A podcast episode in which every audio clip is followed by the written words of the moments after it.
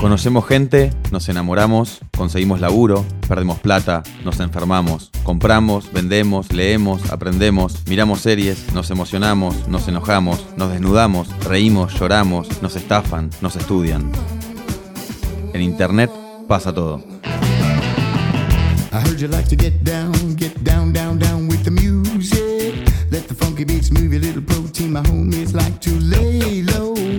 I got sentimental reasons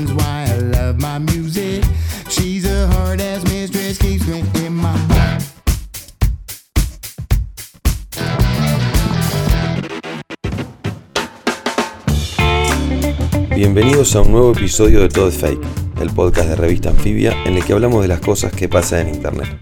En el episodio de hoy vamos a hablar de inteligencia artificial y del concepto de proletarios digitales. Eh, soy Marcus Gabriel, eh, catedrático de la cátedra titular de la cátedra de Teoría de Conocimiento y Filosofía Contemporáneo, Contemporánea en la Universidad de Bonn y director del Centro Internacional de Filosofía y del eh, Centro de Ciencia y Pensamiento en la misma Universidad de Bonn en Alemania.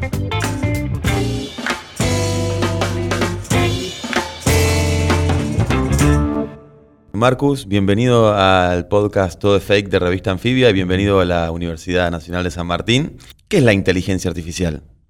Entonces empezamos eh, con el concepto de inteligencia y después definimos artificial. Inteligencia es la capacidad de resolver un problema dado en un tiempo limitado. Eso es inteligencia.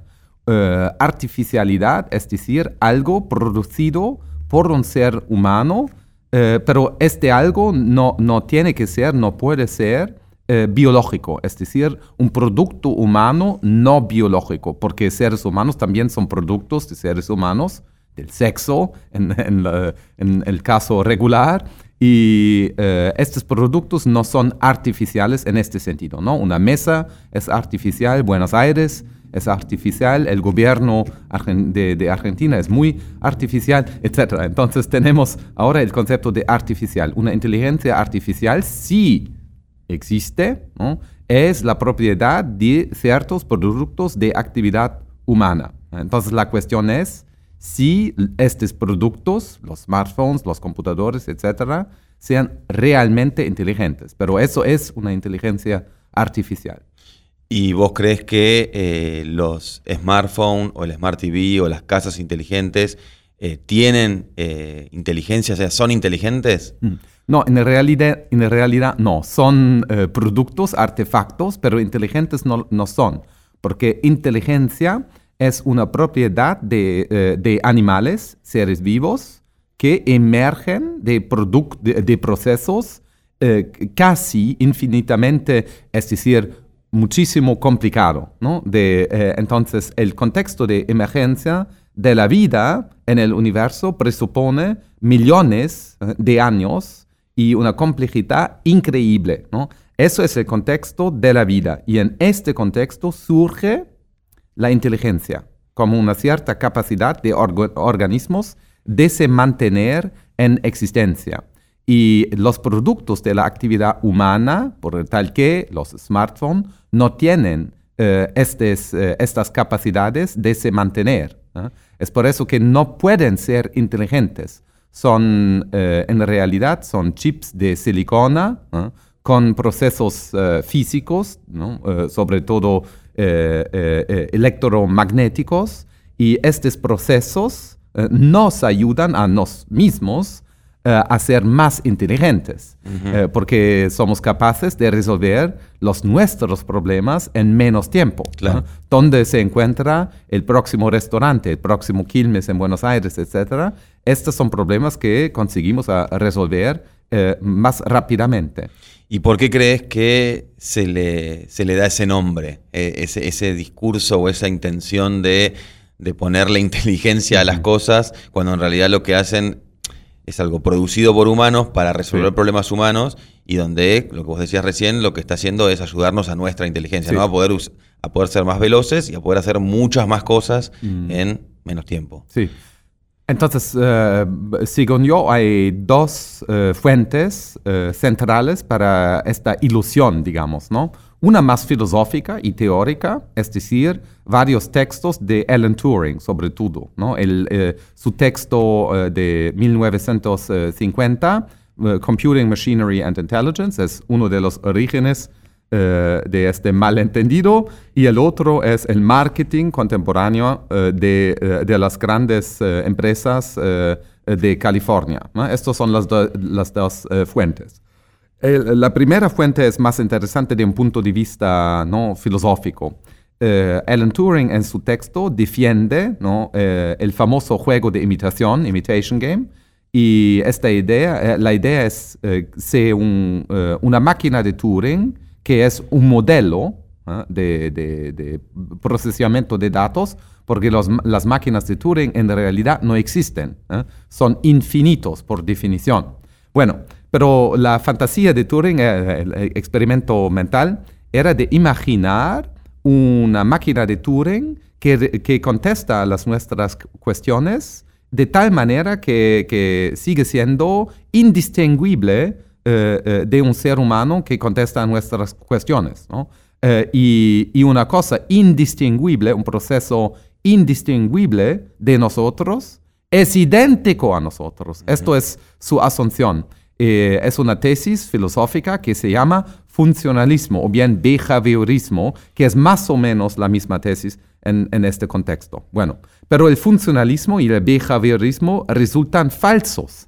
Eh, eh, son premisas filosóficas falsables y falsas porque la realidad de la porque hay una realidad de la inteligencia y hay una realidad de la conciencia accesible a nosotros siendo inteligentes y conscientes. Pero Turing niega, niega esta dimensión de la vida humana, es decir, la conciencia, la autoconciencia, todo el ser humano desaparece en este, en este texto de Turing. Y hay una buena razón para esto. Turing estudiaba filosofía en contextos eh, radicalmente behavioristas en el Cambridge de su día, ¿no? con Wittgenstein y otros eh, filósofos que influenciaron eh, la primera vaga de la informática. Bueno, eso es la primera confusión. Y Turing cree que sí que existe, en el futuro puede existir, una inteligencia artificial, porque nosotros, en un cierto sentido, somos una inteligencia artificial. ¿Por qué sería imposible copiar esto con chips, por ejemplo, de silicona? Este es el, el primer argumento. La segunda fuente es la propaganda americana.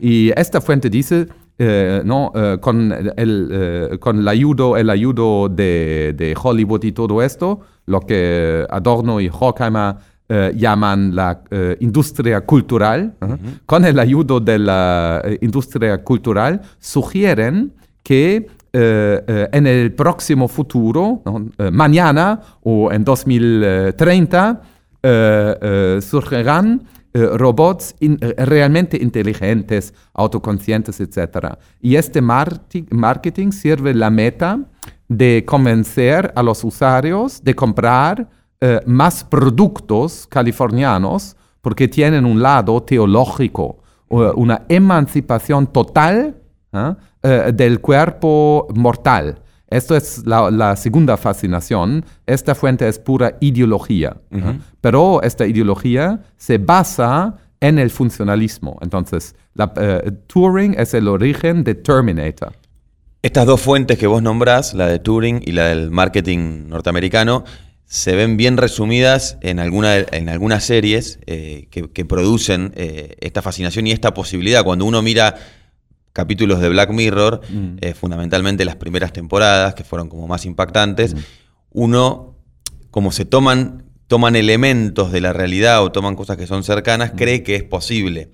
Lo mismo en Westworld, que es una serie de HBO, que creo que sale ahora la tercera este año, donde justamente tocan todos los puntos que acabas de nombrar en esta respuesta, que son la conciencia y la posibilidad de que, los, de que los robots sean iguales a los humanos, tanto así que puedan reproducir otros robots. ¿Vos qué, qué pensás de, esta serie en particular, Westworld, que para mí es... Eh, muy interesante, pero también complejísima. Eh, Por lo menos la segunda eh, fue una serie para mirar eh, con, con internet, con un teléfono al lado, googleando todo el tiempo, porque era muy compleja. Sí, sí, claro, claro. La segunda temporada casi es incomprensible. ¿no? y así que me gusta. me- ¿no? me da tranquilidad que lo digas vos. No, no, se, se tiene que estudiar esto. Para mí la segunda temporada ya no es bueno arte. La primera mu- eh, eh, estaba mucho mejor, ¿no? ¿Quién quiere realmente una complicación eh, artística? ah, eh, eh, a a esta persona recomienda Borges mejor que Westworld la segunda temporada, ¿no? Entonces, una temporada de serie televisiva no, no tiene que ser talmente complicada, en realidad confusa. ¿ah? Es una, la segunda para mí es una confusión, pero eh, eh, eh, eh, en el nivel estético. Pero lo interesante es eso, ¿no? Westworld nos presenta en realidad seres humanos que pretenden ser robots, que pretenden ser seres humanos. ¿ah? Eso es lo, lo- importante. No hay ningún robot en Westworld. Claro. Todos los actores son seres humanos. ¿ah? Entonces, la genialidad de esta serie es que muestra en este nivel ¿no? de análisis que no hay robots inteligentes. ¿ah? En la serie, ningún, esto, esto no existe ni puede existir. Eh, eso es la paradoja de la serie, ¿no? Como, eh, eh, la misma cosa para Terminator. Terminator es idéntico a Arnold Schwarzenegger, es una persona eh, eh, lamentablemente muy real. ¿no? Claro, claro, sí, sí. Entonces, eh, lo interesante es eso, ¿no? La fantasía de, de seres humanos de volverse, transformarse en algo que no somos, es decir, no humanos. Claro. Y, y, eh, por eso que me encanta Westworld, ¿no? La fascinación por esta estructura, ¿no? Y, y Westworld derealiza todo, ¿no? ¿Dónde está, por ejemplo, este, este parque de Westworld? No se sabe bien, ¿no? ¿Dónde se ubica? ¿ah? ¿En qué tiempo? Eh, es, es casi atemporal, casi eterno. Ni eterno ni en el tiempo, ni real ni ficción. ¿Ah? Y eh, entonces es pura ciencia ficción, muy bien producida, ¿ah? pero que sirve también este, esta meta de nos convencer de una posibilidad que no es una posibilidad. No posibilidad, Ah. claro. Entonces hay dos conceptos, hay más, pero dos conceptos fundamentales en filosofía de posibilidad. Posibilidad lógica y posibilidad real. La posibilidad lógica es decir, no ser contradictorio. ¿no? Entonces es posible que en 20 años yo seré el próximo eh, dictador de, de la China. ¿ah?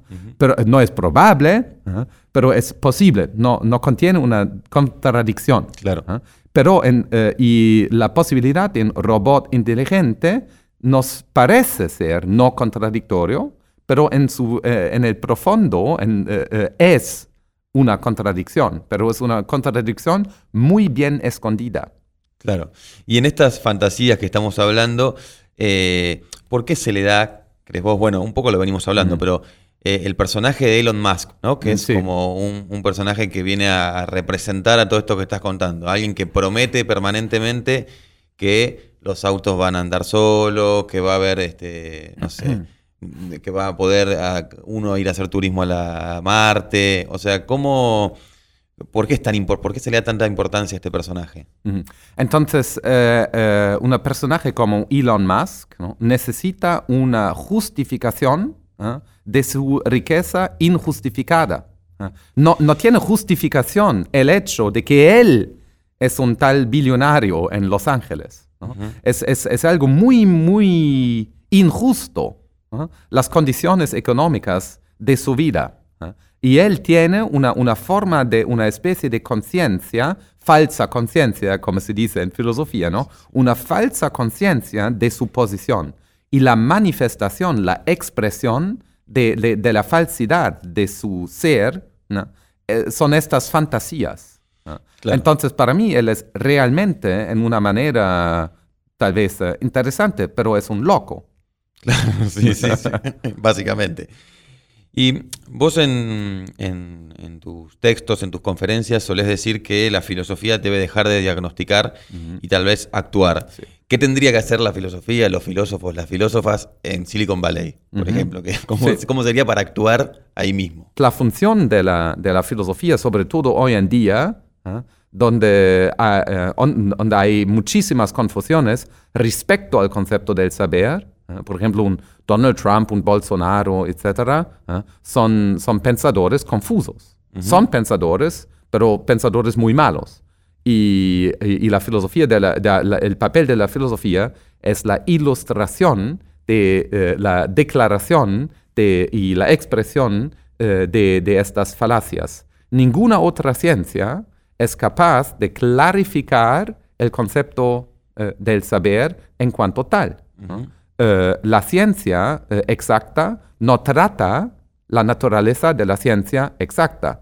¿no? Claro. no es un problema en sí, es su naturaleza, ¿no? Eh, pero ¿por qué no pensar la ciencia en su esencia? Y también en, este, en este conocer de, de- de la disciplina, filósofos y filósofas deberían estudiar programación, o sea, para tratar de entender también un poco el mundo algorítmico, que vos decías que es el de las ciencias exactas y que ellos no se preguntan, pero tal vez también hay que meterse ahí, en esos algoritmos, en esas ecuaciones, para tratar de, de entender cómo se intentan manipular a las sociedades. Sí, sí, sí, eh, sí, sí tendría que pagar a los filósofos, ¿no? Eh, En las grandes compañías y uni- universidades, etcétera, para hacer esto, ¿no? En, se tiene que crear contextos eh, eh, socioeconómicamente reales, ¿no? Para eso. Los filósofos eh, quieren estudiar los conceptos puros. Eso es su capacidad. Entonces se tiene que ofrecer algo a los filósofos para que participen en la emancipación de la humanidad. Se paga también a los físicos, ¿no? ¿Por qué no pagar a los filósofos? ¿Por qué no, no instalar filósofos dentro sistemas? ¿no? Ofrecer cursos de programación, de física cuántica, etcétera, ¿no? accesibles eh, a filósofos para que puedan participar realmente, realmente en este discurso. ¿no? No comentar desde fuera, sí, pero sí actuar dentro la sociedad. Y algo muy interesante que me parece vinculado a esto es tu, tu concepto o, o algo que leí en, en tus últimas conferencias que hablas de proletarios digitales, ¿no? Eh, ¿nos, podrías contar de qué se trata brevemente? Entonces, el eh, proletario digital son todos los usuarios de, las grandes máquinas de búsqueda, las redes sociales, etcétera, porque nosotros producimos datos eh, para las grandes eh, compañías como Google, Facebook, etcétera, las grandes, y en empleando su tecnología en la vida cotidiana, porque un dato, ¿no? Eh, lo que se llama un dato, es la diferencia ¿no? eh, eh, miserable entre lo que hacemos en la realidad analógica y su representación digital. ¿ah? Una foto, por eso un- una foto de mi hija, lo que no existe en Facebook, pero, pero, una foto de mi hija en, en Facebook es un dato, precisamente varios datos, precisamente porque corresponde a algo fuera de Facebook, algo analógico real, ¿ah? Eh, pero implementado de una cierta manera. ¿ah? Y esta manera de, eh, implementar eh, lo real dentro de lo virtual es un dato. Y los datos tienen valor económico. Nadie me da este valor que yo he producido para Facebook, para Google, etc. Entonces, no me pagan para muchísimo trabajo, porque esto es trabajo, ¿no? La, eh, el cambio de lo natural en algo que tiene valor económico. Esa es la definición de trabajo, Eh, eh, trabajo económico. Entonces, nosotros trabajamos para Facebook sin recibir ni siquiera ¿ah? el salario mínimo garantizado, por ejemplo, en Alemania, lo que sería más o menos 10 euros por hora. ¿ah? Entonces, Facebook eh, en este momento ¿ah? me debe muchísimo dinero ¿ah? que no me pagan, aunque trabaje para Facebook.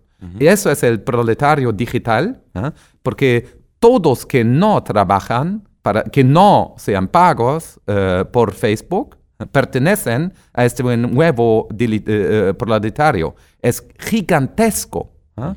Eh, eh, más, eh, casi dos billones de personas vivas trabajan para una compañía que no paga nada para este trabajo. Es una catástrofe eh, increíble, es más horrible eh, que la eh, industrialización.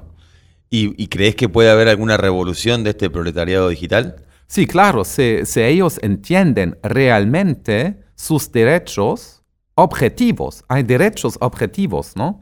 Garantizados, por ejemplo, en Alemania, como dijo, eh, en la forma de un salario minimal, ¿no? Y, y- y cada país, no cada, pero muchísimos países tienen un equivalente de eso, ¿no? Eh, es decir, derechos.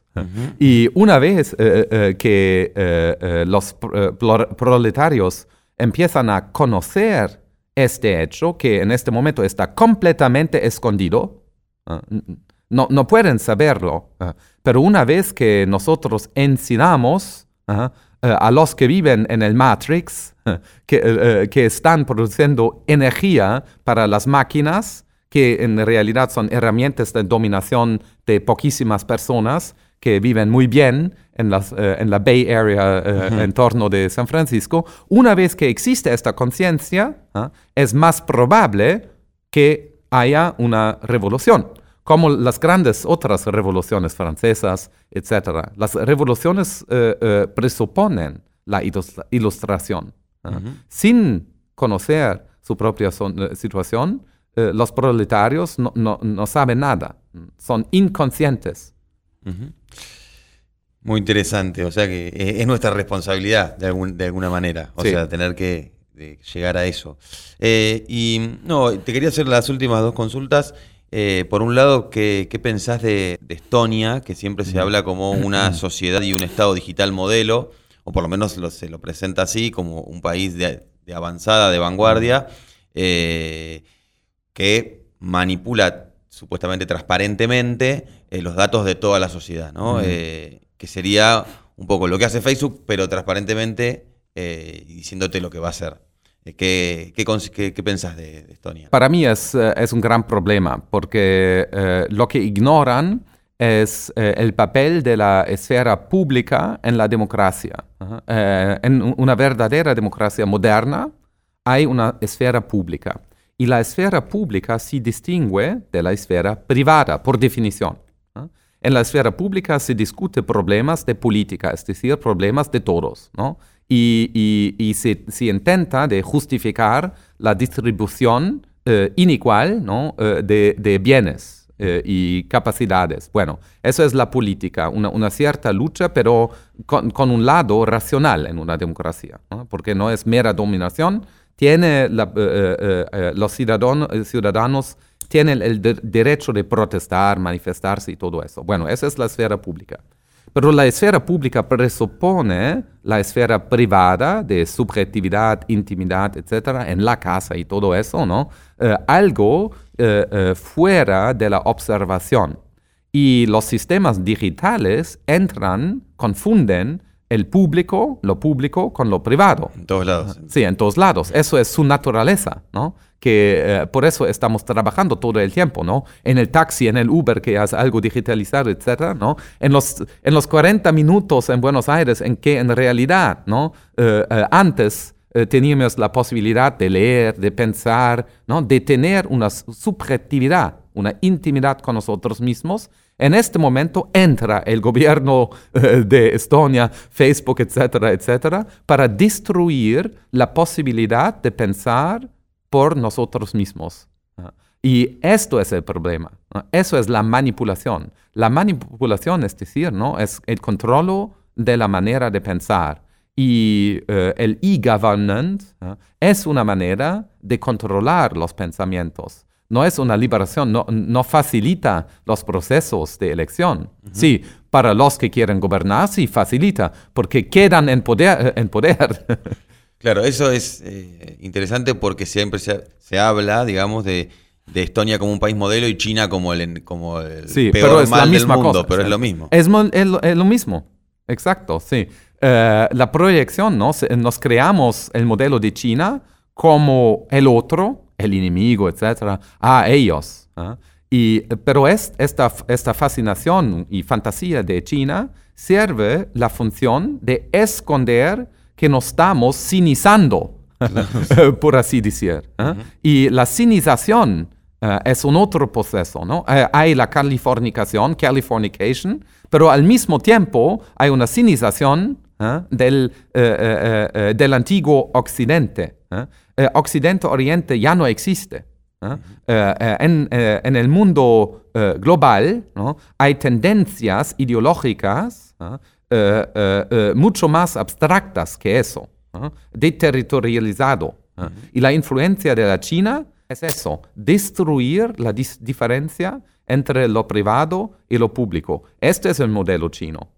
Y el modelo chino ya existe en Alemania, en Argentina, eh, eh, eh, no está eh, eh, solamente en China. China ya tiene su influencia muy, muy real. Por ejemplo, en la forma de la mujer de Mark Zuckerberg. ¿ah? Mark Zuckerberg es, eh, la, la esposa es china. ¿ah? él habla chino y eh, esos no son contingencias. ¿no? Lo que hace él no es una contingencia. Todo lo que hace es un político con muchísimo poder esta persona, ¿no? Es el, es el dictador eh, eh, de un Estado eh, digital que ya existe, un Estado internacional.